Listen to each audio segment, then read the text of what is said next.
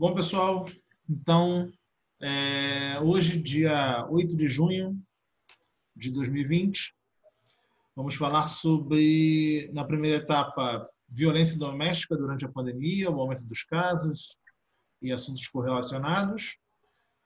E, em seguida, o caso Miguel, do menino que caiu do nono andar após a mãe sair para passear com os cachorros da patroa. Ok, gente? Então, Chamira, o microfone é seu e o tempo está contando. Bom, esse assunto de violência doméstica é muito complicado, né? A gente vive numa sociedade que, por mais que a gente saiba que isso acontece todo dia, discursos bem antigos, bem retrógrados, ainda são muito, muito utilizados, como briga de marido e mulher não se mete a colher, enfim, a gente vive ainda numa sociedade estruturalmente machista, estruturalmente misógina e que acaba implicando diretamente na vida dessas mulheres agredidas. É, o aumento de casos no Rio de Janeiro foi o mais alarmante, mas as pessoas ainda esqueceram de pensar que o levantamento desse número foi feito no dia 23 de março. Ou seja, esse aumento de 50% no número foi dia 23 de março. Acredito que agora já, tenha, já esteja até maior, porque o, confinamento foi bem maior, enfim, já estamos chegando a quase três meses de confinamento. É, e o quanto a representatividade feminina dentro da política também é um empecilho para que isso de fato não ocorra. Quando a gente diz, ah, não basta não ser racista, temos que ser antirracistas, o mesmo se aplica para na hora de votar em machistas, né? Não basta não ser machista, devemos ser todos antimachistas, antimisóginos porque um discurso de ódio contra mulheres aflora na população que já é estruturalmente é, machista, já é estruturalmente misógina, e quando eles precisam ficar em confinamento, naquele momento entre quatro paredes, em que ninguém está vendo, tudo isso vem à tona e as mulheres voltam ou então continuam a ser agredidas e numa proporção, proporção cada vez maior, né? É, as políticas públicas para a mulher no Brasil têm, têm crescido muito nos últimos anos em relação à agressão, o que é muito importante, mas na maioria das vezes feita por homens, porque a gente sabe que a representatividade feminina no Congresso Nacional, por exemplo, é de 15%, é, mínima, são 77 entre 513 deputados. Então, o que esperar de uma falta de representatividade feminina, né? A gente tem que esperar que um homem se sensibilize com a causa, que ele não sofre é, justamente falar sobre o lugar de fala. E mais ou menos isso que eu queria falar, vou deixar mais alguém falar, se alguém quiser adicionar alguma coisa, mas é um assunto muito relevante que a gente deveria falar todos os dias, inclusive eu estou sempre postando no meu Instagram sobre, alertando as pessoas que um relacionamento que começa às vezes apenas com ah, troca de roupa, não gostei dessa roupa, está muito decotada, é, no final pode terminar numa morte, numa agressão, e que a gente tem que estar muito atento a isso, né? Que não existe um. É, ninguém é, nasce agressivo e já começa uma relação agressiva. Ele vai, aos poucos, criando esse comportamento agressivo, possessivo, enfim. Podem seguir aí.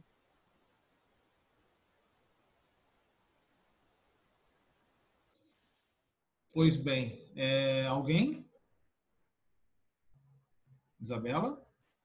Alguém lá inscrito? Não? Não. Samuel quer falar, Samuel? Levantou a mão? Então, o microfone é seu, Samuel, à vontade. Oi? Sua, seu áudio está falhando, Samuel. Pode repetir para a gente? É, é, oi, pessoal. Eu não peguei, infelizmente, não peguei a fala inteira da família. Eu tenho certeza que foi muito boa, que eu peguei, foi muito bom. Eu acho que a Camila tocou em dois pontos que eu acho muito importantes. Assim. O lance da representatividade política, porque eu acho que, tipo assim, política é, por si só é meio de transformação da sociedade, né? Então, o ponto que ela levanta é muito importante. Nós precisamos, sim, é, votar, e não só votar, mas na participação política como um todo, no voto, nas, nas, na participação em, na sociedade civil, na sociedade organizada. Temos que nos preocupar em dar voz e não só e dar luz a, a debates que por muito tempo foram negligenciados. inclusive pela própria política, pelo próprio é, pela própria criação, espaços democráticos de criação de ideia falharam em não debater esses pontos antes. E outro ponto é que ela falou do da nós tipo assim, que é importante que precisamos votar em pessoas é, em mulheres para que haja mais é, identificação, né? Porque essas pessoas, é, mulheres têm mais predisposição a terem uma luta feminista, óbvio. Mas o, o lance tem que um lance pontual e muito interessante é na identificar que o problema do machismo não é um problema das mulheres, é um problema da sociedade como um todo e principalmente dos homens que reproduzem de maneira mais agressiva o machismo, né? E nesse ponto, o machismo é preciso entender que uma sociedade é, sexista, uma sociedade em que há essa distinção de gênero e tal, ela é tão prejudicial, é, na verdade não, desculpa, mas ela é, é prejudicial para as mulheres e também para os homens, porque é uma sociedade, uma sociedade machista, ela é extremamente violenta e essa violência todos estão sujeitos a ela, né? É numa, é, numa sociedade machista que nasce o, é no machismo que nasce a LGBTfobia. É no machismo que nasce vários vários é no machismo que vários vários problemas que a gente tem inclusive na na ideia de que o que foge de uma família tradicional seria errado. E esse problema vem do machismo porque quem define essa família tradicional e quem está disposto a agir de maneira violenta para ela, para que ela se mantenha, são justamente esses homens que, que se veem beneficiados e privilegiados por essa estrutura familiar e querem é, que ela perpetue para, na sociedade, porque eles se homens se veem nessa posição de conforto e de, de benefício. Eles são beneficiados por essas estruturas sociais. Então, é, é esse o meu ponto. A gente precisa entender, como sociedade, que o machismo é de fato um problema para todos e que precisamos se politicamente como aliados, em caso das meninas, como protagonistas dessa luta. Esse é o meu ponto.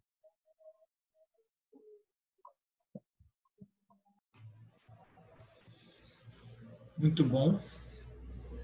Alguém? Eu queria falar um pouquinho. Eu quero ir. Eu tinha colocado no número. É, ah, não, desculpa. Vinícius, não, não, já que... Pode ir, pode ir. não, Vinícius, pode ir. Pode, pode ir, depois vai eu vou. você, Vinícius. Depois vai a Chamira, porque você ainda não falou. Você não falou ainda. Falou. Ah, tudo bem, tá certo. Então, então, Chamira, depois do Vinícius. À vontade, Vinícius, tudo seu. Tá bom.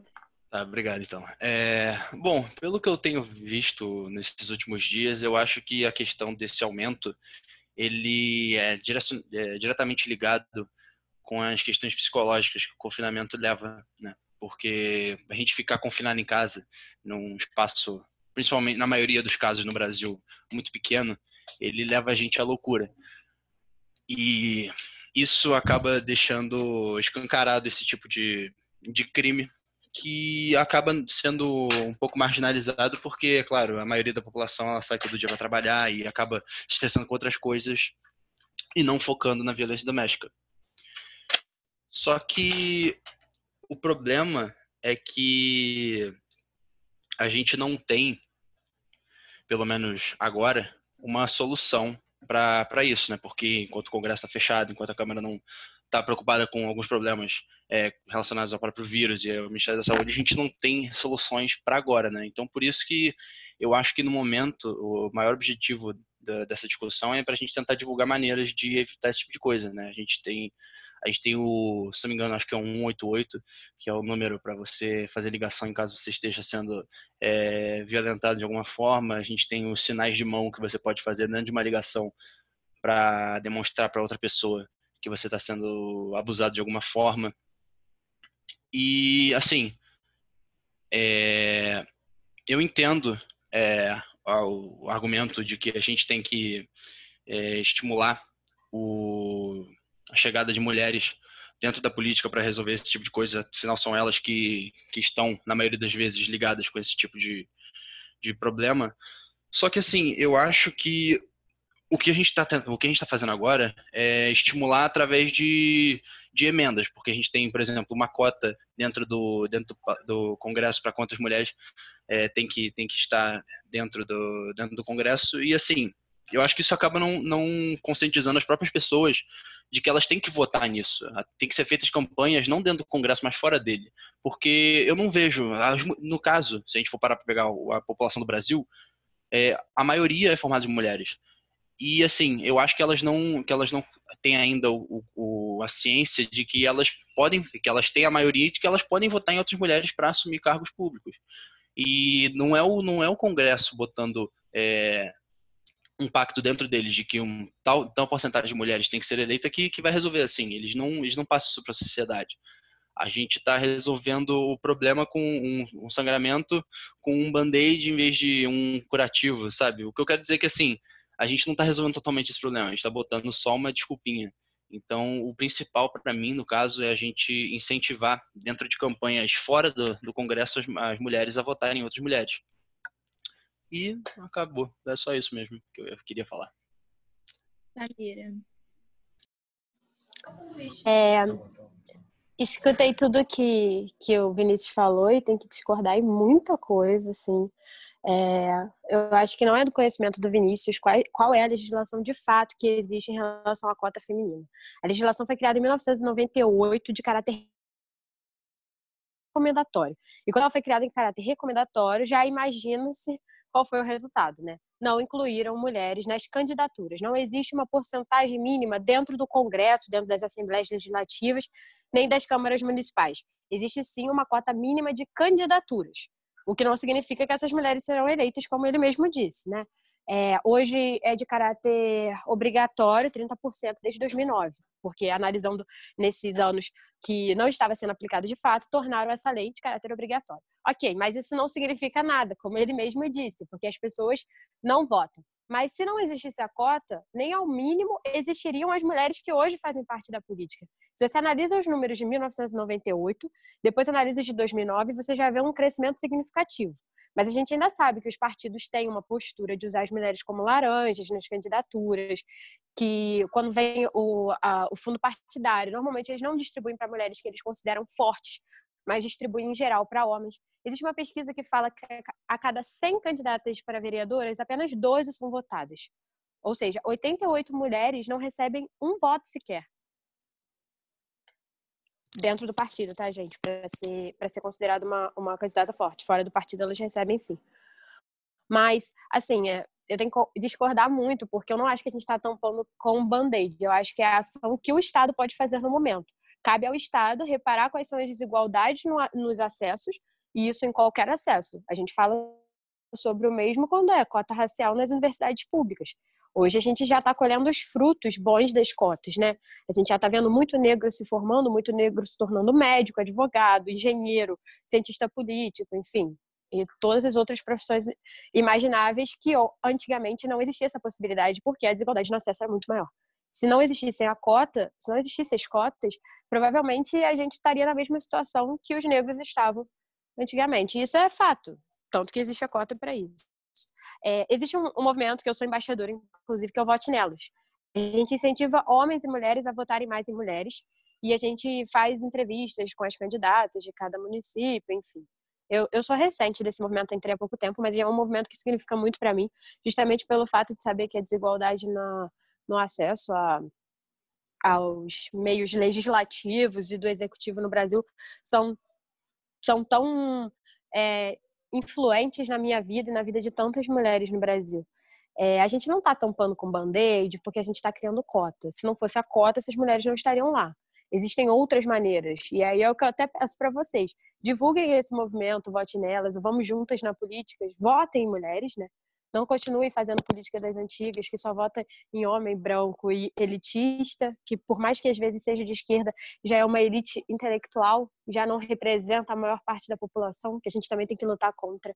Se a gente quer uma democracia representativa, a gente tem que ter pessoas de todos os tipos, de todos os jeitos, pessoas que não tiveram acesso ao ensino de qualidade, pessoas que tiveram, porque é essa mescla, é essa mistura que vai gerar o bom funcionamento da democracia e do desenvolvimento social do Brasil. É, eu queria só falar de dois projetos de lei que foram aprovados há pouco tempo, que são muito importantes para os casos de violência doméstica, que é a Lei 13.880, foi aprovada ano passado, foi do Alessandro Molon, que é do PSB, não sei se vocês conhecem ele, mas ordenou a apreensão de arma de fogo eventualmente registrada no nome de agressor em casos de violência doméstica. Isso é maravilhoso, né? Porque os homens que já tinham casos na polícia como agressores podiam portar arma de fogo. E provavelmente, quando entrassem em uma briga com suas esposas ou cônjuges, provavelmente iriam utilizar essa arma de fogo. Então já é um grande passo assim da luta feminista, né? Tirar essa arma desse agressor. E a lei 13.882 também de 2009, que 2019, que foi uma lei que foi começou aqui na cidade de Niterói com o vereador Bruno Lessa e que ampliou para todo o país. O que, que ela faz? A, a mulher que precisa se mudar em caso de fugir do agressor, precisa de uma certa proteção, ela recebe por parte do juiz local um ordenamento de matrícula dos seus filhos na escola mais próxima, porque às vezes as mulheres deixavam de se mudar porque os filhos estavam no meio do ano letivo e não tinham mais vagas em escolas municipais, estaduais. Agora, com, a, com o mandato do juiz, esse, essa matrícula precisa ser feita, mesmo não tendo vagas.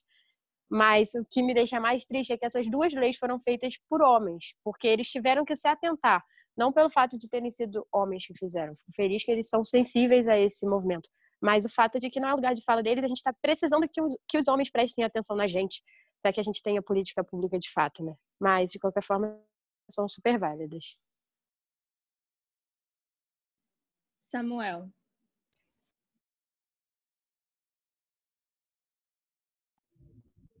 Oi, é, é, então, eu...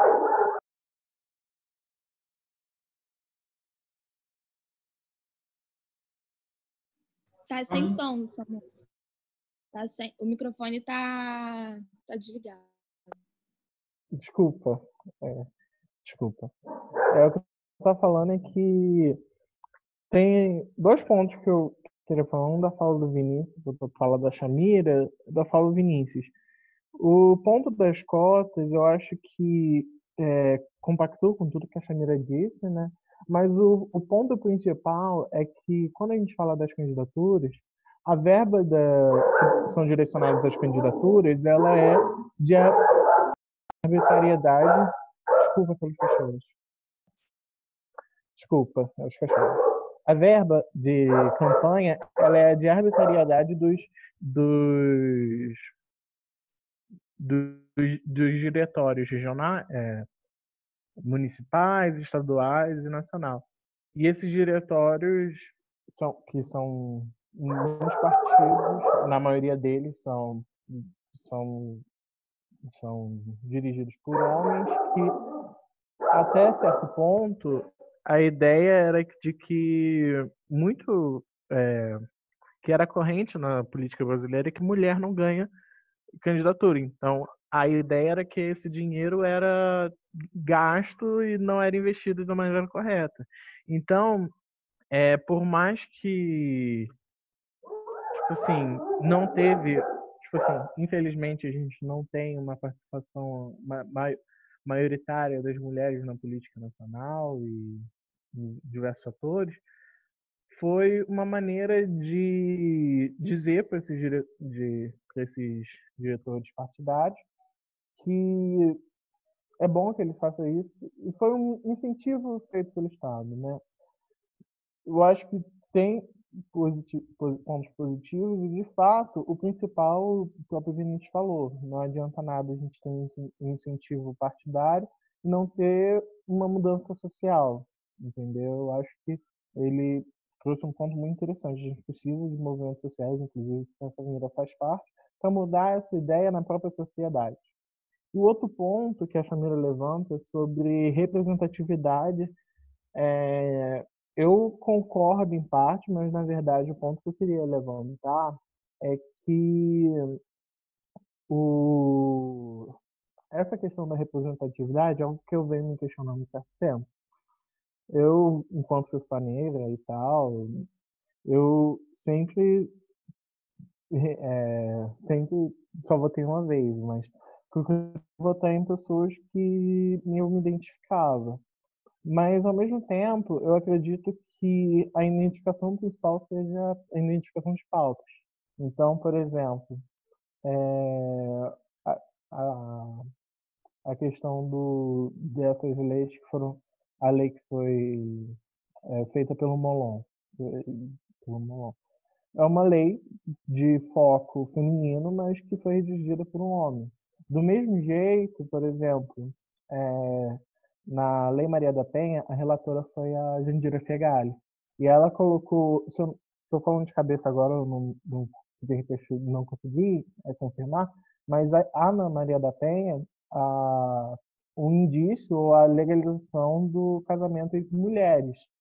Jandira Fegali não é uma mulher é, do, que se identifica como LGBT, mas que é, concluir, mas teve um, uma preocupação com essa pauta. E, ao mesmo tempo, por exemplo, no ano de 2008, se eu não me engano, foi instituída a lei que regulariza o ensino de é, matrizes negras e a história da África na, no ensino médio e fundamental. E se hoje a representação negra na, no Congresso já é muito baixa, imagina há mais de 10 anos atrás. Então, tipo, eu concordo contigo que a gente precisa ter, ter representatividade, mas como essa representatividade é, deve ser pensada? E esse é o ponto. Eu não tenho uma resposta, por isso que eu levantei o Vinícius. É perfeito. É, eu, eu, o que o Samuel acabou de dizer é realmente uma grande verdade, porque, assim, eu, pelo menos no meu ponto de vista, eu eu acho que a gente, enquanto votante, a gente tem que votar naquelas nas pessoas que compactuam com as nossas causas, né? Assim, eu eu tô aberto a ouvir ideias que eu concordo de, de qualquer pessoa, não importa a origem, a raça, o gênero. Para mim, o importante é aquilo que a pessoa está falando. Se eu concordo com ela, eu vou adotar aquilo que ela está falando e vou seguir. Agora, é, com relação ao que a Chamira disse, que ela discorda totalmente de mim, realmente eu não tenho um estudo tão grande nesse, nesse tipo de pauta, porque não é algo que eu, que eu acabo me focando. Mas eu acho que ela acabou, ela acabou sustentando meu ponto, porque realmente é um band-aid, porque essas, essas medidas é, realmente foram feitas, mesmo sendo de caráter. É, esqueci o nome que ela falou agora, mas são, não são caráter permanente e, as, e os resultados foram pífios, porque a gente ainda tem esses números muito baixos de mulheres entrando na política, mulheres sendo eleitas. E assim, isso se aplica a várias medidas é, paliativas nesse sentido, porque, por exemplo, a gente, quando se refere, por exemplo, a cotas, a gente tem a entrada, é claro, de, de negros, pardos a mais dentro da faculdade, só que a gente não tem um investimento na educação básica que vai aumentar mais ainda isso. Então, assim, o que eu acredito é que essas medidas elas, elas são boas, elas têm que ser feitas, só que agora elas não resolvem totalmente o problema. Se a gente quiser realmente ter um ingresso muito grande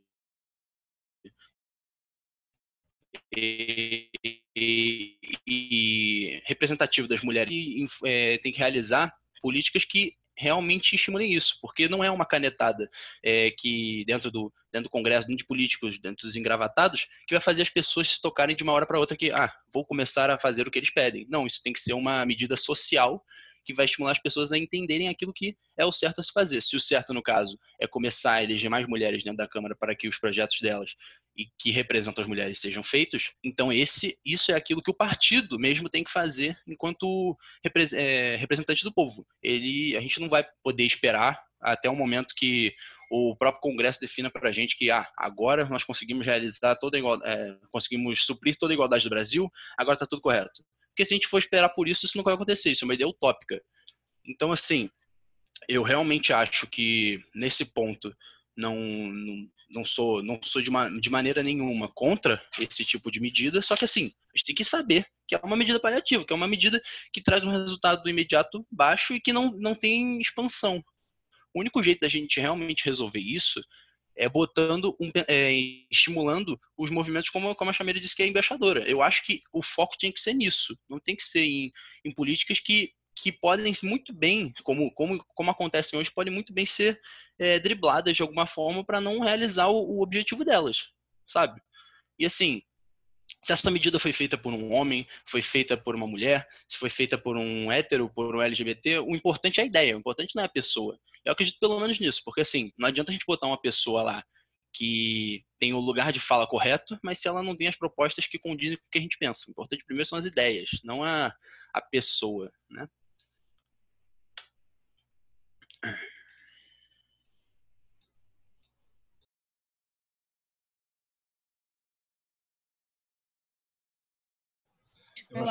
Sou eu, Isabela? É, é Hermínio. Bom. Você. Tá falhando um pouquinho seu microfone. É, vamos lá.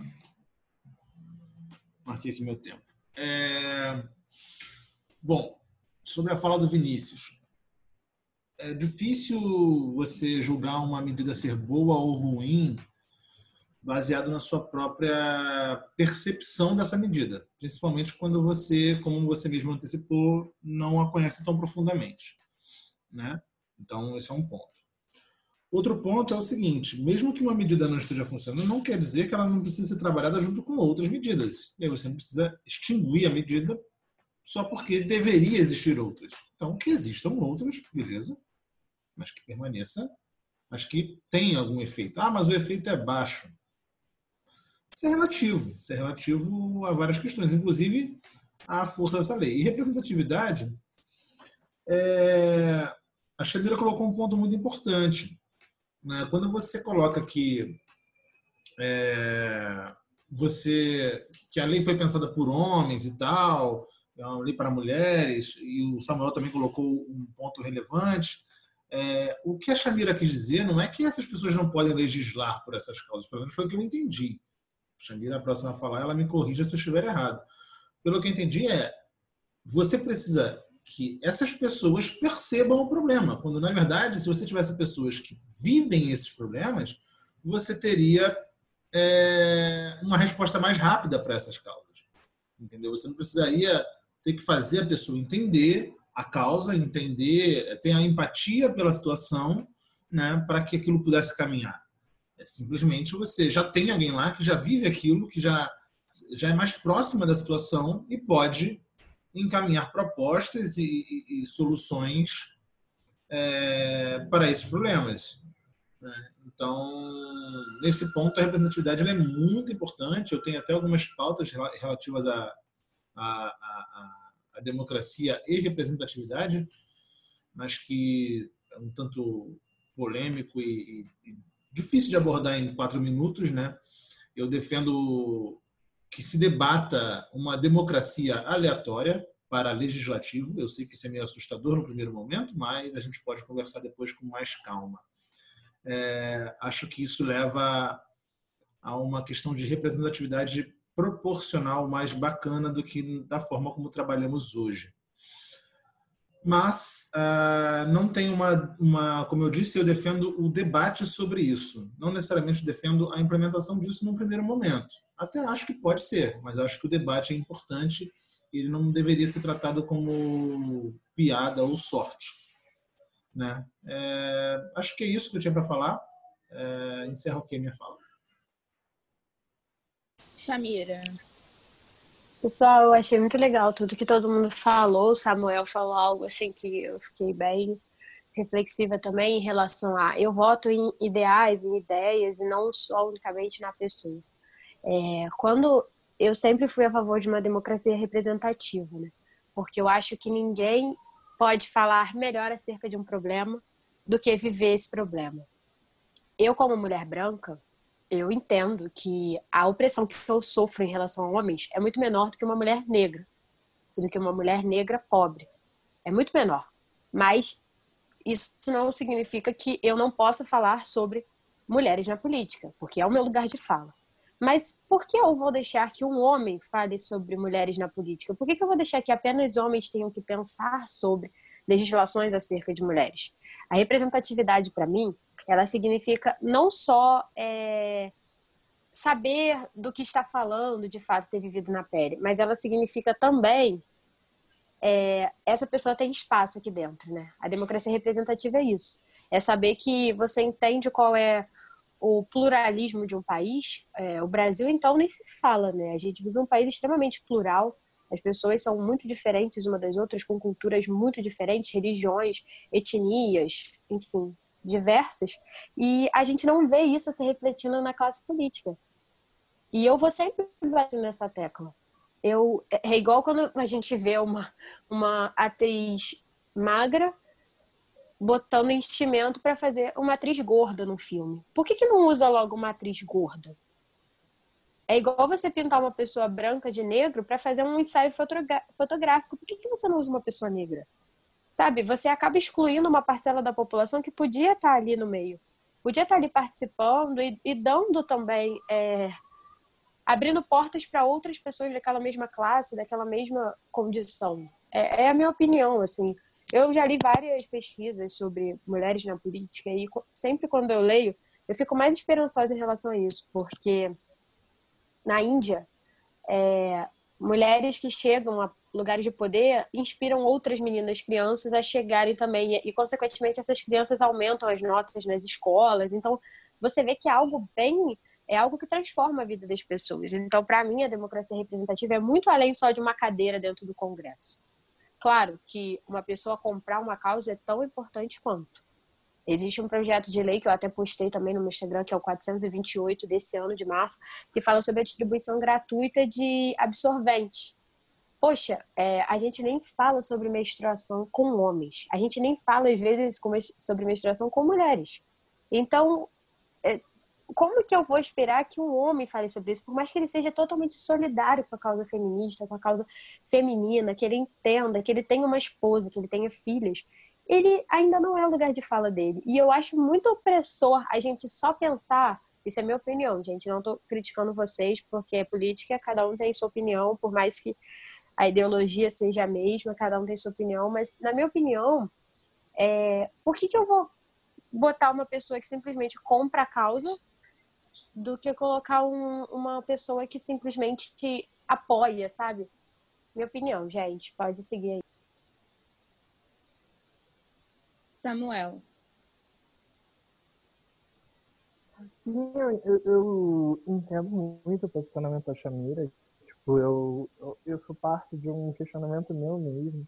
Mas, tipo assim, de todo modo, eu concordo contigo que o, o papel do, do político, ele também, tipo, você ter um político negro, você ter, ter uma, uma mulher na política, é muito representativo. É, demonstra, tipo, tem, existem até pesquisas sobre neurolinguística e tal, falando que a partir do momento que você tem uma, uma, um exemplo de pessoa que, que ocupa um espaço, por exemplo, a partir do momento que você tem é, políticos negros ocupando espaço, você manda uma mensagem tipo, é, é, que aquele espaço também pode ser ocupado por pessoas negras.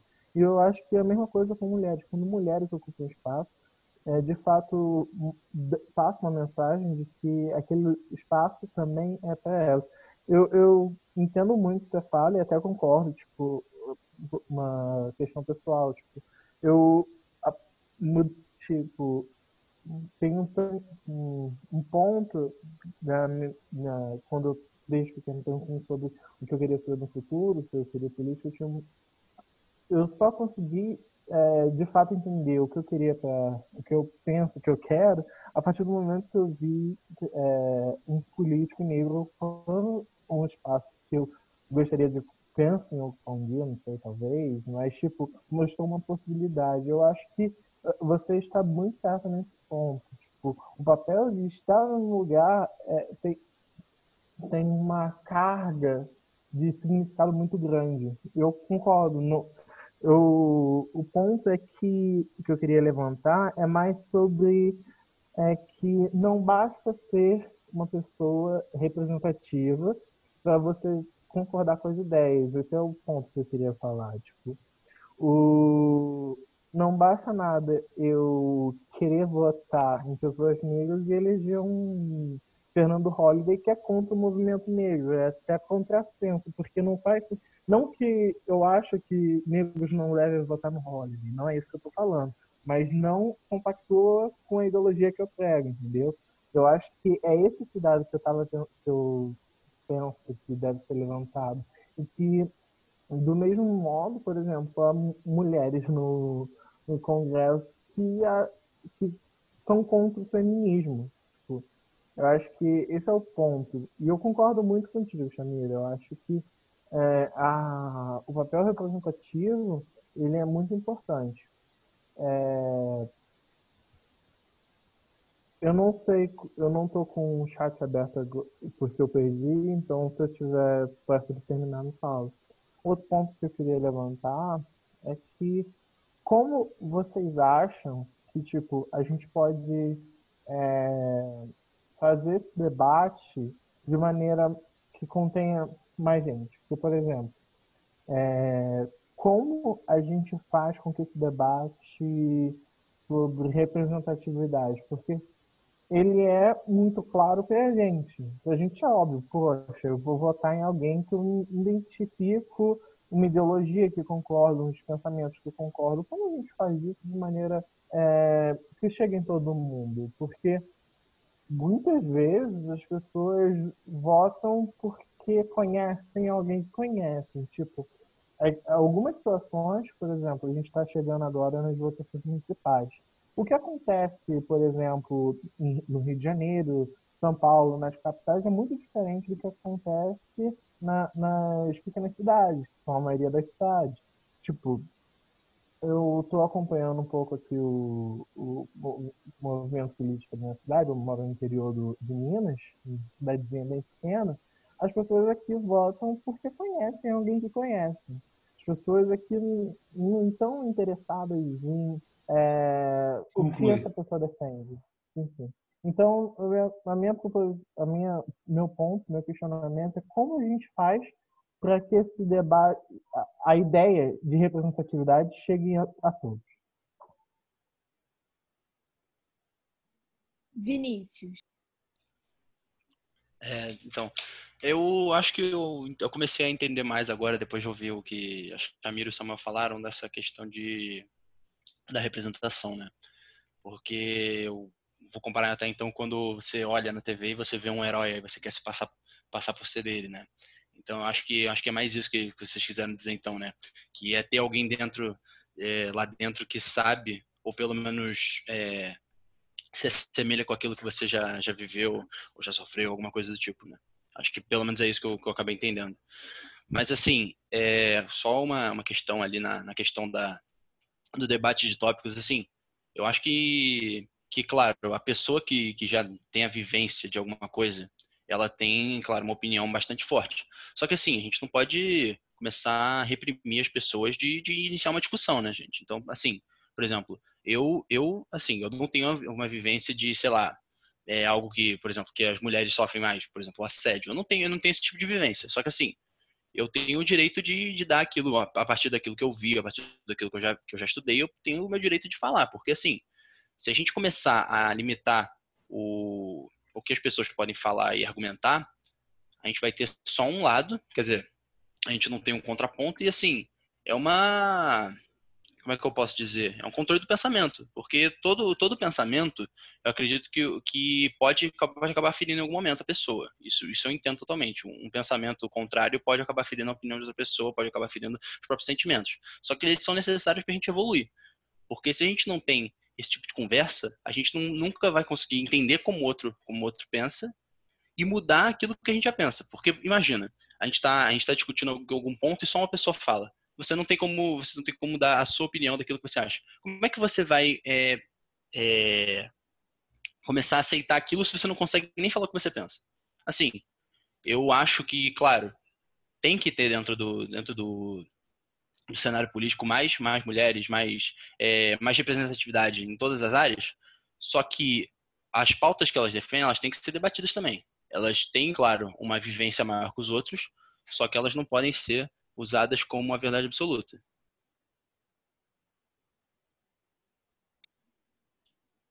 Ninguém. Próximo. Concluiu, Vinícius? Não, não, desculpa, peraí, rapidinho, um momentinho só.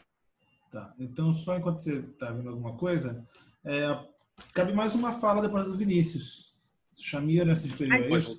Então, depois da Chamira, depois da fala Posso da Chamira, só, a então, gente terminar? conclui. Pode sim, volta aí, Vinícius, à vontade. Tudo sim.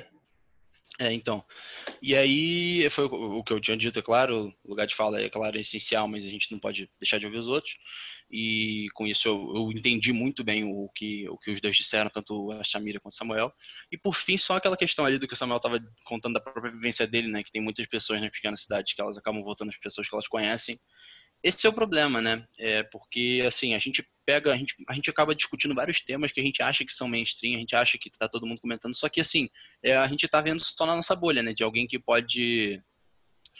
que. A gente, tá, a gente tá vendo só as pessoas que estão no nosso meio, a gente não sabe como é que é em todos os outros lugares, até. E esse é o, esse é o grande problema para se resolver a questão, né? Então, assim, eu acho que a questão de. que a questão é que nós, como pessoas que têm tem mais conhecimento. Quer dizer, não que a gente seja né, um- acima dos outros, claro, mas que assim, a gente, dá um- a gente tem uma condição melhor do que aqueles que não teve, que tiveram educação, que moram em cidades pequenas e tal.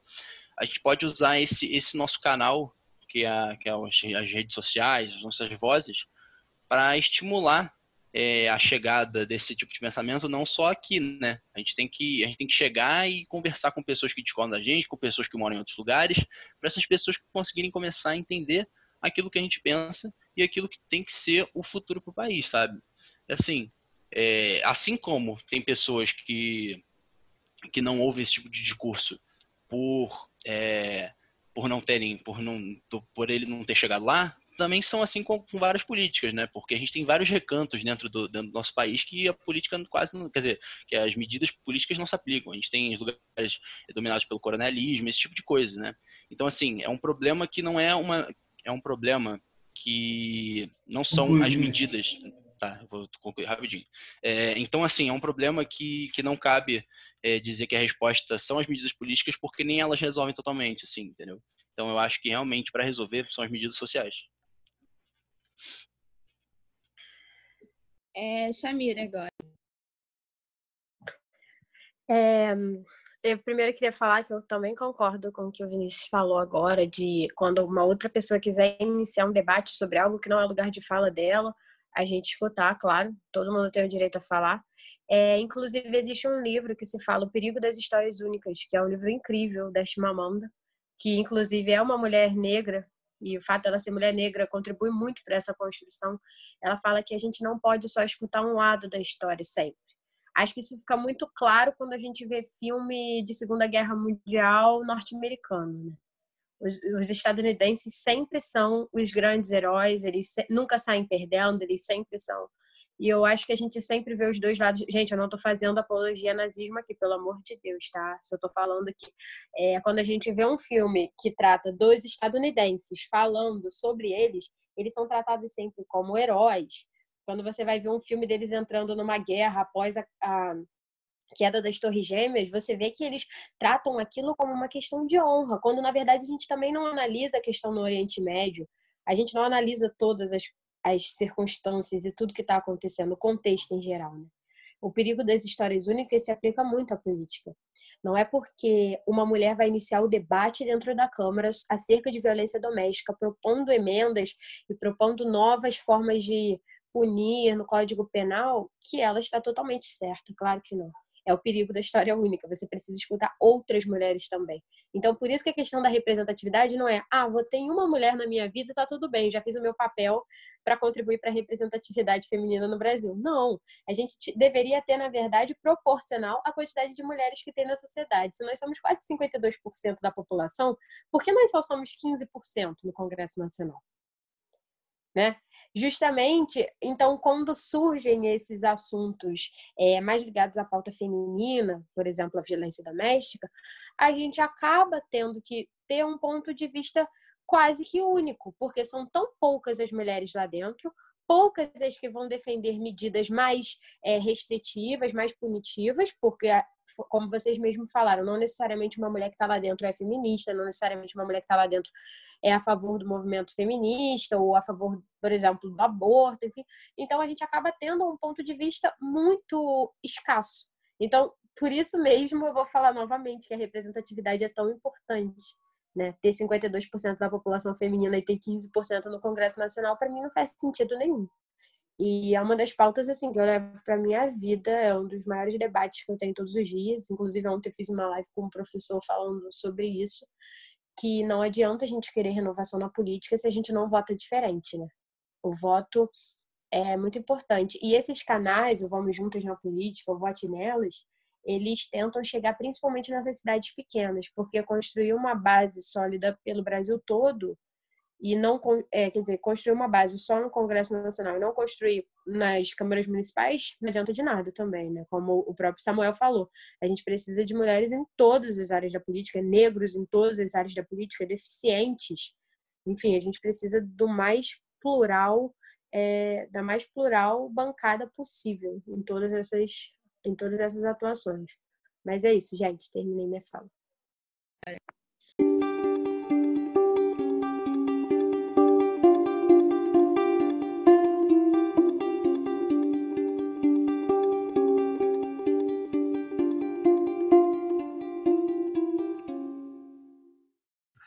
Próximo tema é o caso Miguel.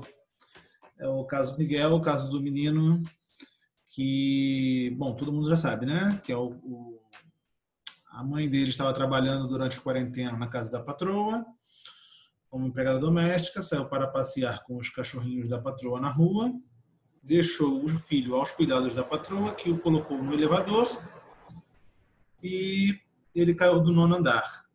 Né?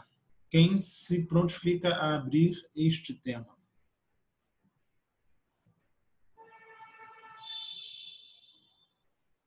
Alguém? Samuel? Posso? À vontade. Todo seu. Quatro minutos para você. Uhum. Bom, acredito que todos estejam cientes do que aconteceu, né? Eu acho que o que, que esse episódio nos faz questionar são duas, três coisas mais importantes, que é a, a questão do trabalho na pandemia. Acho que isso deixa bem claro, porque é, serviços domésticos foi considerado um serviço essencial e há agora uma, uma se não me engano, é um projeto de lei, ou que está tramitando sob a autoria do, dos deputados da oposição para tirar serviços, do, do, serviços domésticos da lista de serviços essenciais. E, tipo, isso é um ponto muito importante que precisa ser levantado. Outro ponto que é a própria banalização da vida, né? Que na nossa sociedade há pessoas cuja vida vale mais e há pessoas cuja vida vale menos. E isso se, se desenha muito, de maneira bem é, de maneira bem caricata nesse caso, porque foi a vida de uma criança que foi negligenciada. E como e para mim isso é uma clara expressão de como diversas vidas de, de pessoas é, pessoas negras e crianças são negligenciadas não só pelas pessoas que estão em posição de poder, como pelo próprio Estado, né? É, foi, é um, foi um, um caso bem bem chocante assim porque ele demonstra que é, se fosse o contrário muita coisa seria desenrolaria de forma diferente né se fosse uma empregada que foi negligenciou o filho da patroa e isso tivesse acontecido, tudo seria muito diferente. Primeiro que é, as, toda a sociedade está é, revoltada, não só parte dela.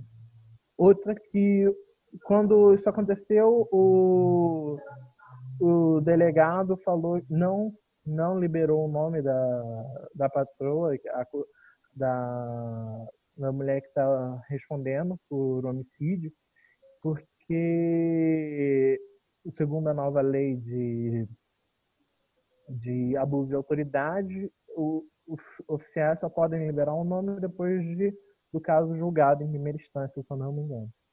E o que, para mim, na minha opinião, parece que é o cumprimento da lei, mas isso seria cumprir. O questionamento que o jornalista é, local levantou quando estava noticiando é: se fosse ao contrário, essa postura se manteria a mesma, porque historicamente não é o que acontece, né? E para mim esses dois pontos são os principais e o terceiro que é a comoção social. Para mim, o que eu vi, claro, eu posso estar errado porque a amostra que eu tenho nas minhas redes sociais, do que eu vi, foi quem se posicionou, não se posicionou, mas quem cobrou a resposta e a solução, e a solução justiça, na verdade, quem, quem exigiu por justiça em suas redes, pessoas que têm voz, são pessoas já envolvidas no movimento, são pessoas que já é, têm um histórico de falar sobre isso. E, para mim, demonstra que parte da nossa sociedade, em sua maioria é, branca, não se comove nem com esse caso. E aí a gente volta para o primeiro ponto, pro segundo ponto, que é a ideia de que existem vidas que valem a pena ter, ter, ter identificação e quais não tem. Não tem identificação, não, desculpa, é empatia, né? Porque quando teve o caso daquela menina que foi é, jogada pela janela do, pelo, pela madrasta, se não me engano, toda a sociedade imediatamente se colocou, é, estava colocado em todos os dias nos noticiários e para mim pareceu um pouco diferente a abordagem nesse caso.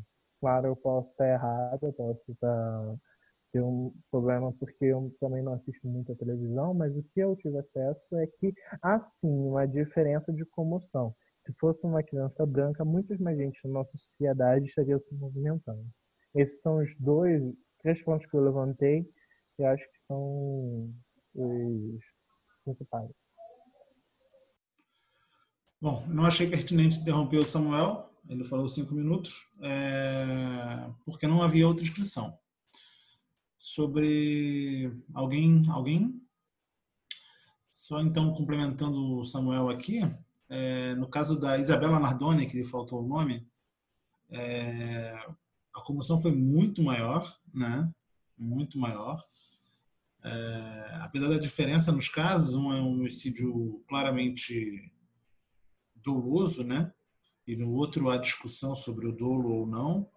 É, mas independente disso, sem dúvida existe uma diferença, uma proporcionalidade no caso absurda. Eu mesmo não não eu que acesso muito o G1 e a Folha, eu não não vi esse caso no G1 em destaque em momento algum. Né? Eu só fui eu só fui ter notícias desse caso nas minhas redes sociais. Então, e aí até parei, e quando eu fui ver já tinha estava um tempo fora, então quando eu fui ver já estava já tinha acontecido muita coisa, né? E aí que eu fui parar para pesquisar, encontrei uma até encontrei a matéria do G1 no Google, né, mas era uma coisa assim totalmente fora do destaque, assim. Então, é realmente é muito negligenciado. Eu acho que esse é um tema, é um tema de consenso e que o Samuel abordou bastante e com bastante clareza os tempos, os, os pontos. Se mais ninguém quiser falar sobre isso, eu gostaria de propor mais um, um tema. Vocês estão de acordo? Pô, dá um check, checkzinho aí com a mãozinha aí, quem não tiver com vídeo. Quem tiver com vídeo, dá um okzinho ou um nãozinho. Se não, abre o microfone aí e diz o que quer, ok? Então, Shamira, Shamira tá aí? Tô aqui, tô aqui. Tá de acordo? Quer falar alguma coisa? Bom, acho que tudo que o Samuel falou já é, já me representa todinho, assim, em relação à comparação com a Isabela. Foi muito, o caso teve muito mais, muito mais comoção mesmo. Concordo totalmente. Mas só isso mesmo.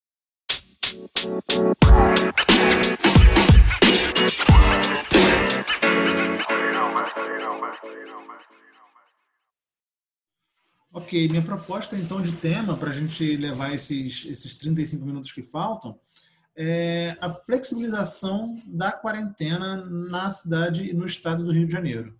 É, sei que Samuel está em Minas, mas somos da Unirio, então é um assunto de interesse de todos. É, pode ser esse tema, esse tema eu acho interessante. E uma segunda opção de tema é o, a nova forma de divulgação dos dados pelo Ministério da Saúde, né? É, de, a, se eu não me engano, foi sexta-feira agora, né? O, desculpa, porque eu estou um pouco perdido no tempo, os dias passam e eu nem percebo mais.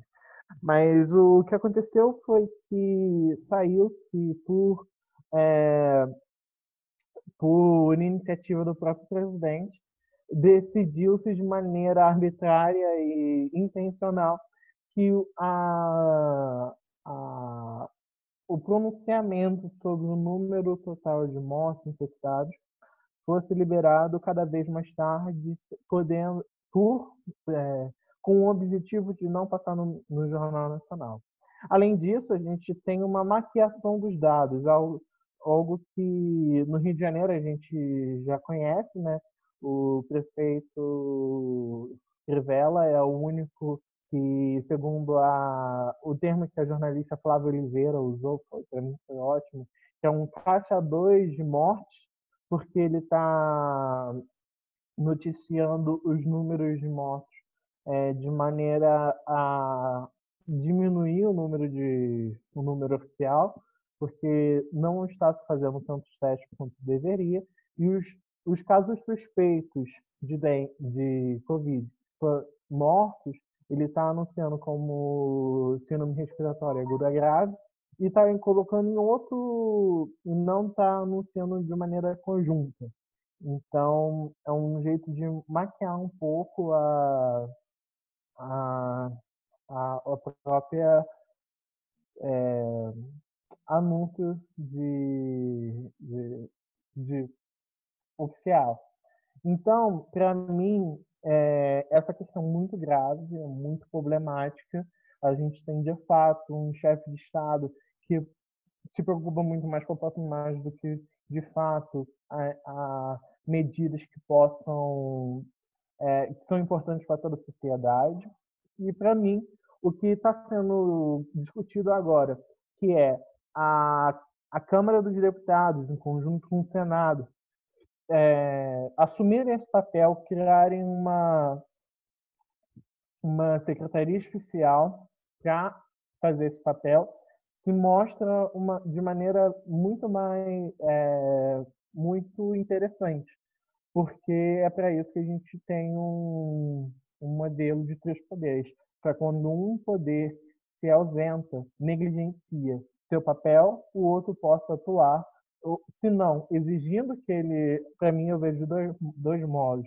O poder, o poder judiciário exigindo que o executivo cumpra seu papel de maneira, de maneira a seguir os parâmetros do serviço público, que é da eficiência, da clareza de dados, da transparência, ou o legislativo assume esse papel de executivo e tem uma atuação mais aparente, uma atuação que venha a assumir esse papel que o executivo está negligenciando. Eu gostaria muito de ouvir o que vocês acham. Quais, além desses dois pontos, há uma nova, há uma outra solução? se eu não me engano, foi o chegou a ser ventilado uma maneira de os estados fizerem é, anunciarem de maneira conjunta, mas independente do Poder Executivo. Gostaria de ouvir de vocês o que vocês acham sobre isso e quais são as soluções ou se nos resta simplesmente a esperar o plantão do Jornal Nacional, logo o plantão da Globo, logo após o Jornal Nacional, para falar o número de. Quais as soluções ou, e o que vocês acham sobre isso? Se isso poderia até vir a ser um crime de responsabilidade. Hermínia. É. Bom, é, crime de responsabilidade, eu acho que a gente não precisa nem mais discutir se é ou se não é, porque ele está completando o álbum de figurinhas de crimes de responsabilidade. Então, é, agora a gente a gente não precisa nem mais discutir se há crime, se não há crime de responsabilidade, porque ele já já vimos que isso não é relevante para um processo de impeachment, de fato. Então, é, essa não é nem a questão. Acho que a gente precisa mais do que nunca é, da, da, atuação do, do, do, Congresso Nacional, do Senado Federal e do STF. A gente precisa da intervenção desses, dos outros dois poderes no Executivo, porque está muito claro né, que há um plano de, de, de maquiagem dos, na, dos dados e tal. É, assim como a gente resolveu o problema do desmatamento na Amazônia demitindo o diretor do INPE e parando de divulgar dados, estamos resolvendo o problema da pandemia, demitindo ministros e escondendo informações e não fazendo testes. Né? É, nós somos um dos países que somos o país que menos testa entre os países com maior número de casos de Covid. Então, estarmos em terceiro chega a ser uma, uma façanha, dado a quantidade irrisória de testes que a gente que a gente faz. Inclusive, esses dias, o, o, até peguei aqui a informação, aquele menino que começou com, com a campanha para o isolamento social, o Atila Yamarino, né, ele divulgou dados interessantes que eu vou repassar aqui rapidamente, não sei se vocês chegaram a ver, sobre as mortes atribuídas à síndrome respiratória aguda. É, nas principais capitais do Brasil, né? E a relação de, de quantas mortes, né, para cada morte por Covid, né? Isso é, é em, Campo, em Mato Grosso do Sul, em Campo Grande, Mato Grosso do Sul, para cada morte por Covid, por Covid-19 tem 11,6 mortes por é, síndrome respiratória aguda. Em Curitiba, para cada morte por Covid-19 tem 9,62 de, de Covid. E em terceiro lugar, Belo Horizonte, com 9,32 para cada caso de Covid. Depois aí vale destaque também para Cuiabá, com 9, Porto Alegre com 8,81 e o Rio de Janeiro com 1,76. E por que, que é importante falar do Rio de Janeiro com 1,76? Porque é onde a gente percebe é, é onde a gente percebe mais próximo da gente a subnotificação. Né? É, é muito claro que está tudo muito subnotificado. Tá? Existe uma campanha de controle de informação que aponta para que a massa bolsonarista defenda que a subnotificação é para mais, para aumentar o número de mortes, porque isso não sei nem por que faria sentido, a quem interessa que esteja morrendo mais do que realmente está né?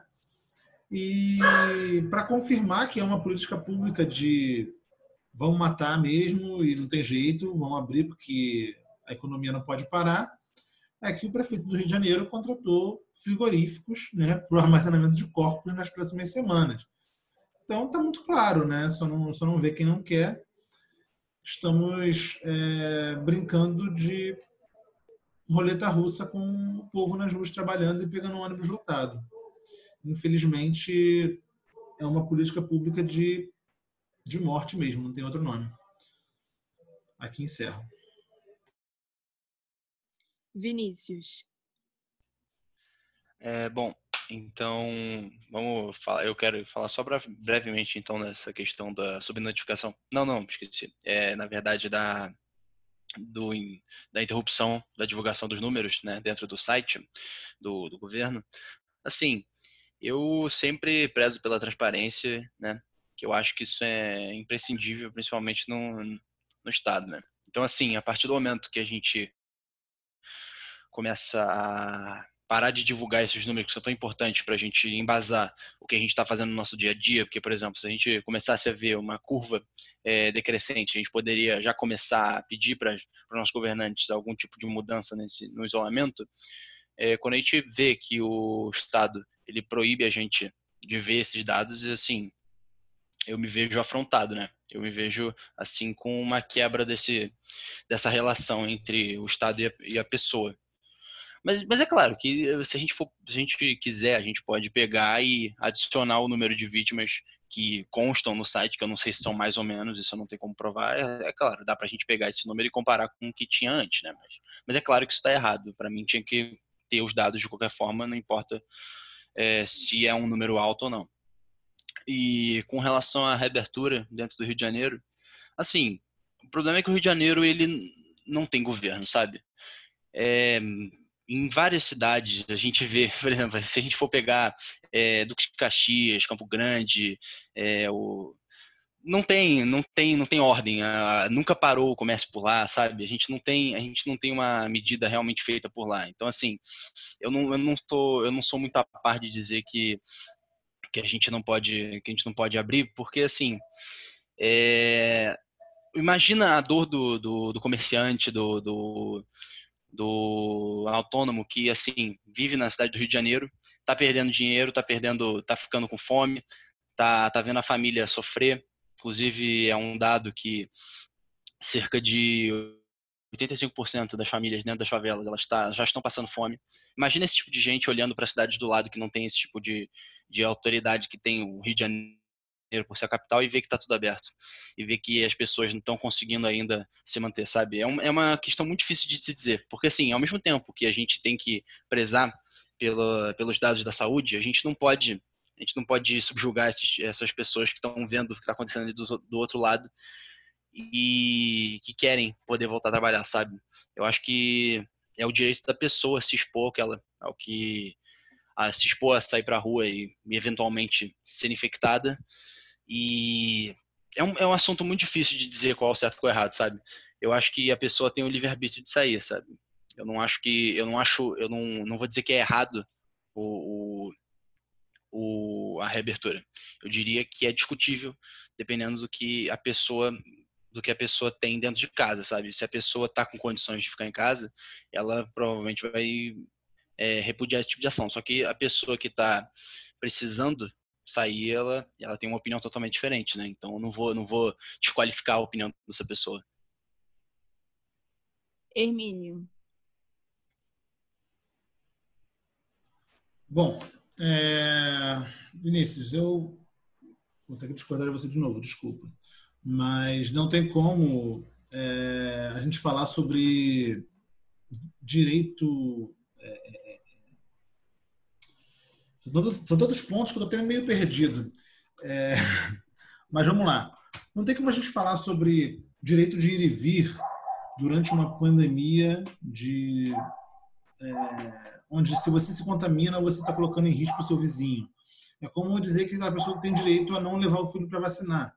Não tem esse direito. Esse direito não, não, não, não é legítimo. Porque você coloca todo mundo em risco. Tá? Você coloca toda a sociedade em risco quando você se expõe. Eu entendo o seu ponto sobre as pessoas estarem sem dinheiro e as pessoas estarem sem comida dentro de casa. Entendo o privilégio que é fazer fazer quarentena e tudo mais.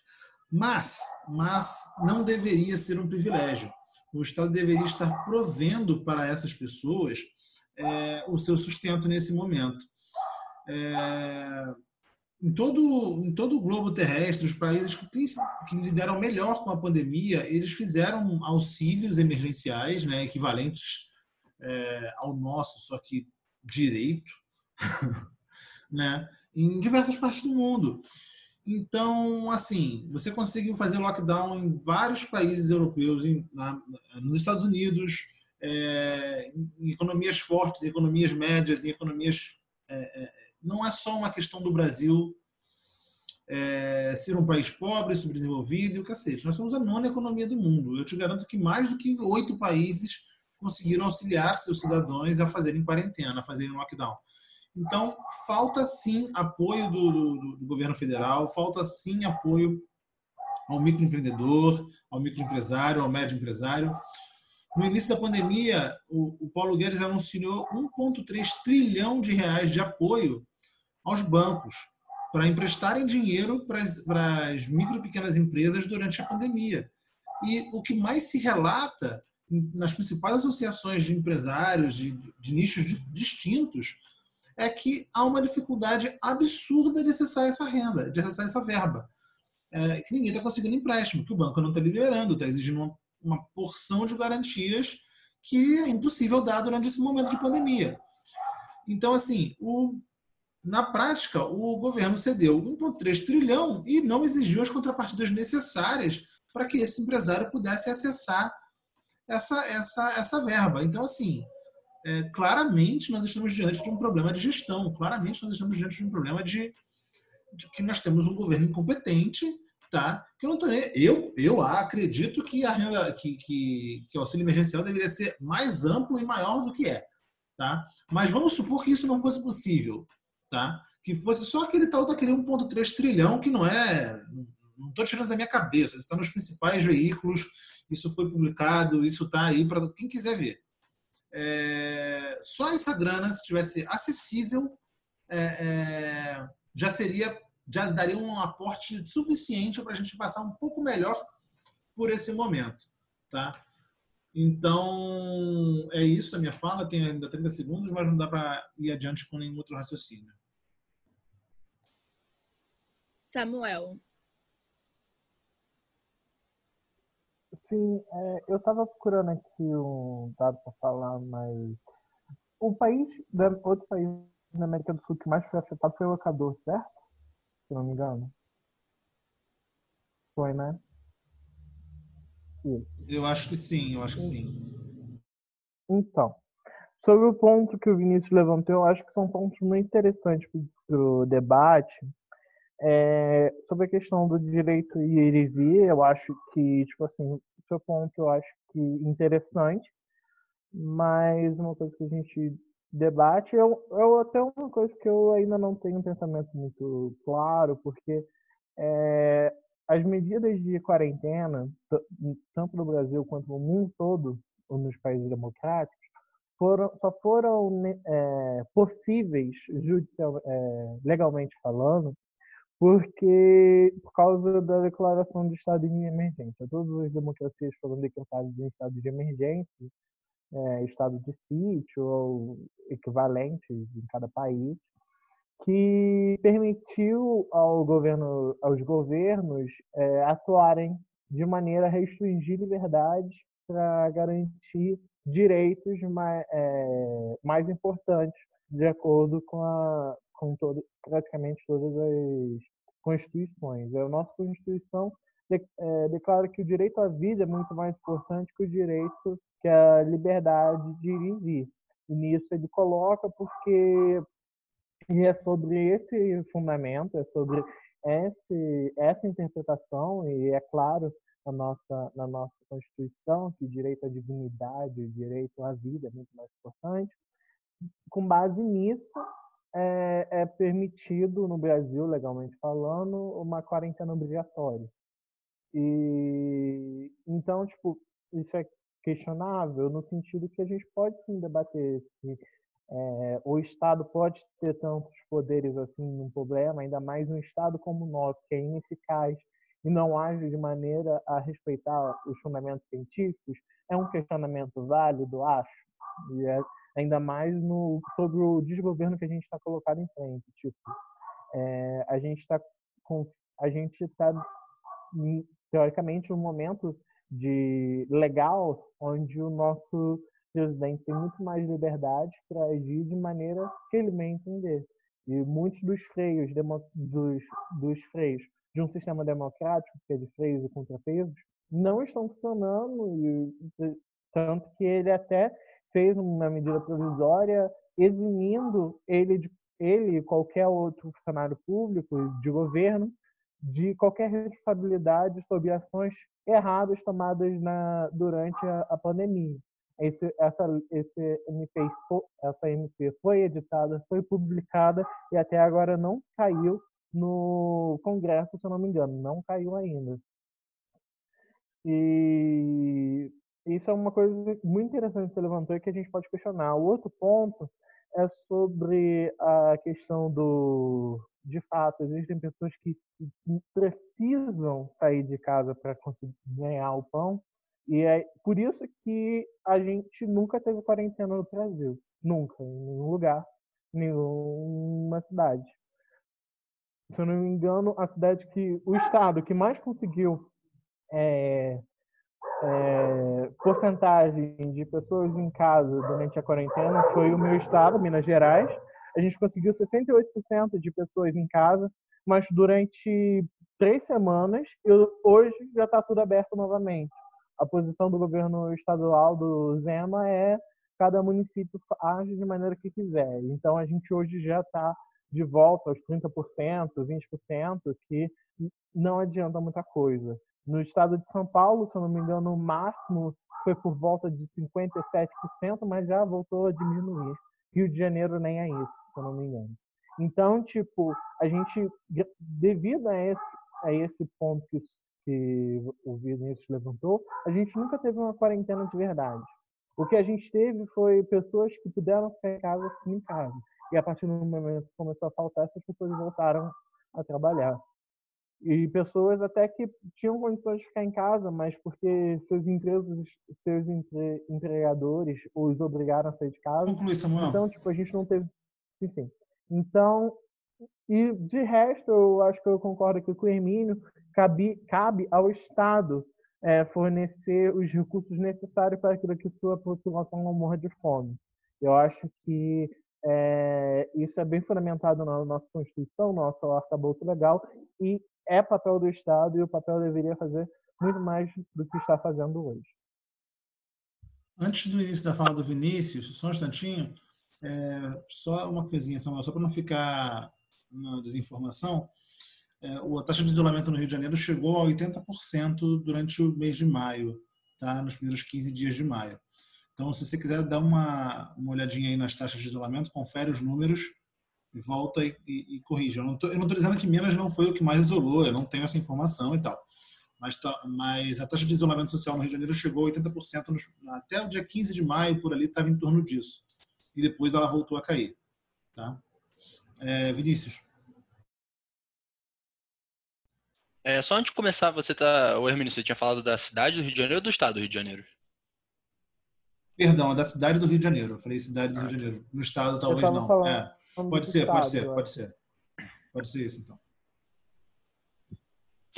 Então, é só para explicar então o que eu queria ter dito aí em relação ao que o Hermínio e o Samuel tinham falado. Assim, eu acredito que eu vou discordar totalmente no, no, que, no que vocês disseram que é dever do Estado nesse sentido. Eu acho que assim, a gente devia ser isento do Estado nesse tipo de coisa, sabe? É, a gente não tem que, que usar a nossa contribuição para depois o Estado devolver em parcelas muito menores, que é o que acontece hoje. Né? Mas assim, é, eu não lembro qual foi o mês, mas acho que já tem, acho que foi maio, não tenho certeza que a gente foi, que foi decretado o estado de calamidade pública. Então assim, é, com relação às, ao, ao, dinheiro necessário para as verbas, ele ele ele já está aparecendo justamente por, por, definição dessa lei. E o que acontece? Quando foi decretado o estado de calamidade pública, todos os é, todas as as medidas em vigor que limitavam o gasto do Estado, eles, eles, elas foram cortadas é, por um momento. Por exemplo, a, a PEC do teto de gastos, inclusive. Então, assim, é, a gente tem a possibilidade agora do, do Estado é, começar a prover esse tipo de dinheiro, quer dizer, esse tipo de, de renda. Mas, assim, é, esse dinheiro vai vir da onde? Porque, por exemplo, o dinheiro que a gente está usando agora no auxílio emergencial, ele praticamente gasta todo, toda a economia que a gente vai fazer com a reforma da Previdência. E a gente, a gente começou com 600 por três meses e agora vai aumentar para mais dois meses de 300, se não me engano, de 200. E assim, esse dinheiro, esse dinheiro vai vir da onde, gente? A gente vai, a gente vai imprimir dinheiro ou a gente vai emitir mais título de dívida? Quer dizer, esse, esse, essa questão é que eu queria muito bem poder oferecer dinheiro para todo mundo agora para resolver isso, para todo mundo não ter nenhum problema de fome. Mas esse dinheiro não existe agora. Se a gente for fazer esse dinheiro, só vai resultar em, é, em, em, mais problemas. Então, assim, eu acho que agora uma questão que devia ser abordada para resolver esse tipo de, de empecilho, que poderia inclusive aumentar a taxa de, de, de, a porcentagem das pessoas que ficam em casa é a o, a, a remoção, pelo menos temporária, de vários impostos que agora não podem ser cobrados da população, entendeu? Eu acho que assim, em alguns estabelecimentos já estão já, tão, já não estão mais cobrando gás a, e a luz, mas assim, se a gente continuar cortando é, os impostos de, de coisas que no momento são essenciais para as pessoas pagarem, eu acho que elas vão poder é, guardar um pouco mais do dinheiro que elas ainda têm e evitar que elas, que elas tenham que sair de casa, porque o principal das pessoas que estão saindo de casa agora não são só esses fanfarrões que saem por, por querer ou para ir para praia, alguma coisa do tipo. São as pessoas que estão precisando sair. Então, assim, é, eu não vejo que o, o resultado agora vai ser, vai ser pedir mais medidas dentro do, dentro do governo. Tanto é que é como o Hermine falou, a gente teve a medida de, do, do de um, 1, 1 trilhão e 300 mil, é, bilhões, mas esse, esse dinheiro não foi totalmente liberado por causa dos, das burocracias e dos empecilhos. Isso mostra justamente que a gente não pode é, depender desse tipo de coisa. Eu acho que uma solução para poder melhorar isso seria justamente o corte, pelo menos temporário, de vários impostos, porque o único, o único jeito de, de arranjar esse dinheiro seria de duas formas. Ou a gente vai é, cortar gastos dentro do, dentro do governo, ou a gente vai imprimir dinheiro ou, ou capitalizar em título de dívida. Então, assim, é uma, é uma saída, são as únicas duas saídas, e eu acho que é bem claro qual que a gente deveria seguir, pelo menos. Hermínio. Vamos lá, não sei se foi se foi um, um escorregão ou se eu não fui claro na, na, na fala. Não foi 1,2 bilhão, foi 1,3 trilhão trilhão de reais. Ah, não, não, só para só dizer, eu disse 1 um, um trilhão e 300 bilhões. É, mas é isso mesmo. Então, é que você falou ah, que eu falei 1. Um, um, ah, então, né? eu, tinha, eu tinha entendido, sei lá, 1,2 bilhão. Ah, não, não, tudo bem, então, tá. desculpa. Tá, 1,3 trilhão. É, é, é, é, muita coisa, entendeu? É, a gente perde um pouco da noção espacial quando a gente fala é, em milhão, bilhão e trilhão, entendeu? Eu recomendo para vocês uma experiência legal para isso, é você calcular isso em segundos, quanto dá. Você calcula quanto dá um milhão em segundos e quanto dá um trilhão em segundos. Você não viverá um trilhão de segundos, tá? Mas um, um milhão de segundos não dura nem uma semana. Então, é, é, é, é legal fazer essa conta para a gente ter uma noção da, de grandeza desses valores. Porque a gente perde muito essa, essa noção, porque fica na fala. Ah, é 1,3 Aí a gente fala de 200 bilhões, aí acha que parece muito mais porque é 200, mas não é. É 1,3 trilhão, é, é, coisa absurda, assim, é uma coisa que resolveria o problema de toda a população pobre brasileira que está morrendo de fome, assim. É, aliás, uma renda básica universal é, nessa faixa de, de 600 reais que que é do auxílio emergencial, ela custaria 3% do nosso PIB, né? É, você perguntou de onde pode sair essa grana e, e, ela pode sair de muitos lugares, inclusive de impressão de papel moeda. É, eu sei que ela parece, parece exagerado, parece é, é, é terraplanismo econômico, mas a gente sabe que quando é para os bancos isso é viável. Né? Agora, quando é para o povo, isso já não é tão viável assim. Então, né, existe, existe, existem algumas questões que precisam ser que precisam ser melhor mensuradas.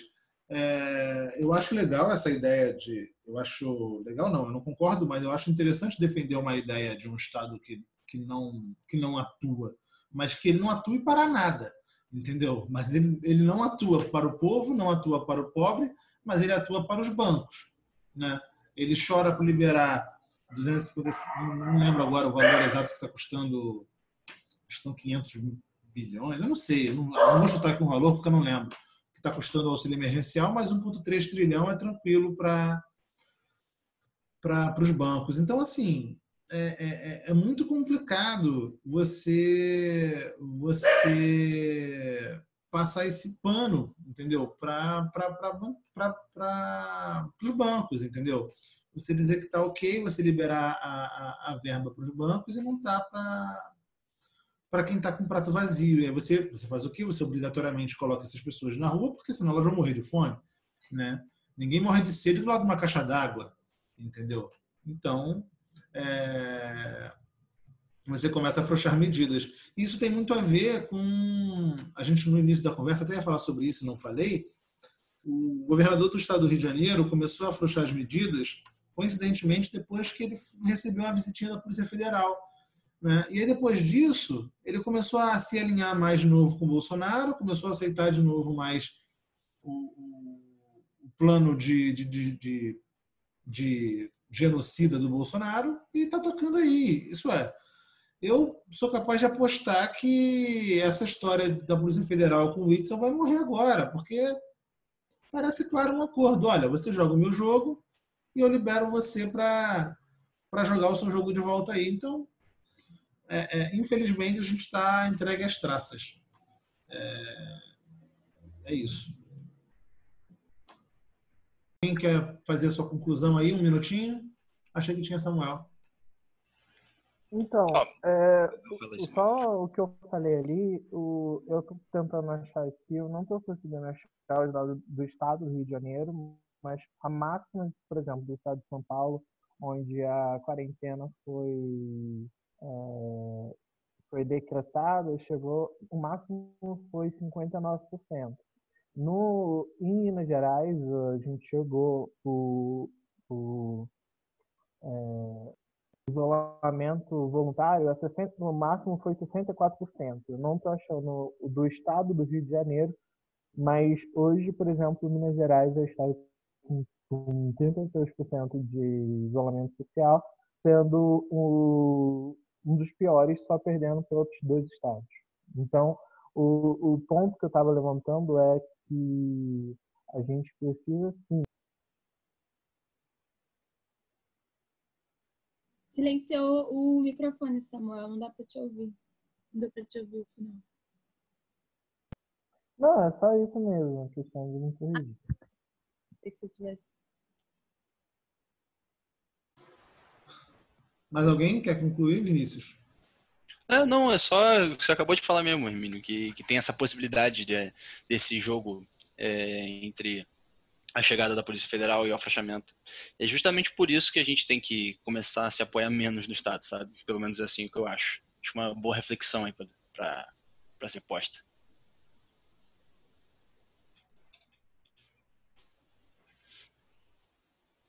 Você se mutou. Acredito que a solução para um, uma unha encravada não é arrancar o dedo fora. Entendeu? É, essa é a minha visão. Eu acho que se a gente tem problemas né, num governante, a gente troca o governante. Se a gente tem problemas com uma política pública, a gente muda a política pública. Né? É, o Estado tem seu papel. É que a unha encravada está se mostrando uma infecção das ruim, né? E a unha já dura uns 30 anos. Né? É, a unha já, já caiu nesse ponto, né? É, mas ainda, ainda assim, é, contra infecções ainda existem formas de se tratar, entendeu? Bom, tem, tem quem prefira Não, arrancar sim, o dedo. Tem, tem, quem prefira arrancar o dedo, e tudo bem, arranque o dedo. Mas eu acho que isso, esse, esse, essa mão, essa mão, essa mão, ela não, ela não é, ela não é um direito individual, né? Ela é uma questão coletiva. Então, fica muito mais, fica, quando a gente precisa pouco do Estado, é mais fácil pedir a ausência dele. Se você tem saúde privada acessível, se tem educação privada acessível, se você tem renda acessível, fica muito fácil você pedir a privação do Estado. Agora, se você não tem uma saúde de qualidade, se você não tem educação de qualidade, se você não tem acesso a, a, a, a bons é serviços. faz e aí, exatamente, e aí você precisa do Estado. Então, assim. É, é, é. Eu acho que aí é que é o ponto, entendeu? Enquanto o você. Estado. Vermelho, é. Estado Pode falar, pode falar. não seria uma ausência total dele mesmo. É, não é cortar o dedo. A ideia realmente não é que o Estado, por é, exemplo. É só uma parte do dedo. É, é, só falange, é só falange. É só falange, é só falange. O Estado sumir por completo. É que ele se foca mais nesses pontos que você tentou. É, a, que, a questão é que o Estado mínimo no Brasil ele é fio dental, né? Ele não cobre saúde, não cobre educação, mas cobre o seu. Não, a ideia real do Estado cumpra esses papéis principais e que ele deixe. Desculpa, tá falhando, Vitor, não estou te ouvindo. É, o Estado não teria que se preocupar com petróleo, assim, com educação básica. Exatamente. É, Ele não se preocupa com. Uhum. é, o problema é que hoje ele só se preocupa com petróleo e não se preocupa com. Na verdade, ele não se preocupa, ele se preocupa em passar para a iniciativa privada o petróleo. O petróleo não é o problema do são mais Estado. que- é, então, ele se preocupa com petróleo e ele não é o Estado nenhum. O Estado do Brasil é gigantesco, né? Então, Como? É por isso. Ah, Estado- gigantesco. Seu microfone está muito complicado, Não Vitor. tô te ouvindo bem, Vitor. É por isso que eu fiquei mais quieto hoje. Só um minutinho.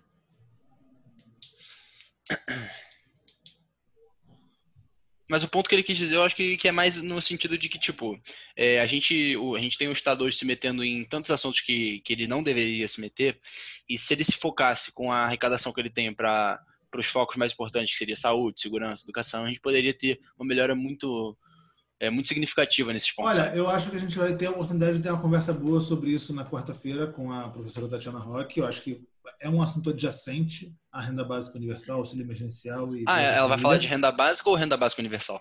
Ela vai falar sobre renda básica universal, RDU. Ah, tá.